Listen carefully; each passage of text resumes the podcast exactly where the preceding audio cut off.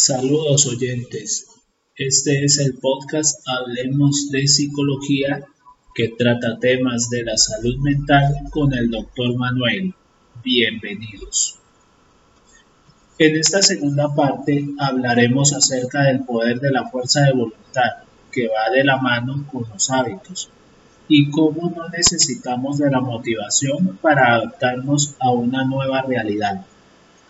Te hago la siguiente pregunta. Si te propones hacer un ejercicio a determinada hora y lo hiciste a X hora y empiezas a esta hora porque te nació hacerlo, lo continúas haciendo por dos o tres días más y al cuarto lo abandonas porque ya no quieres continuar haciendo el ejercicio. Si bien en teoría la motivación es un estado que pretende animarnos animarnos a realizar una acción que nos genere satisfacción en teoría, realmente en la práctica su efecto es efímero.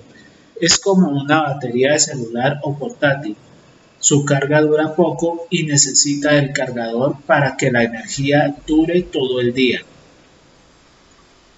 En el caso del ser humano es igual ya que realmente no necesita de un motivo o razón para realizar una acción, sino lo hace porque realmente lo desea. Aquí la clave es la fuerza de voluntad, que es una acción que nace de mi convicción, porque lo deseo y pienso que eso me ayudará.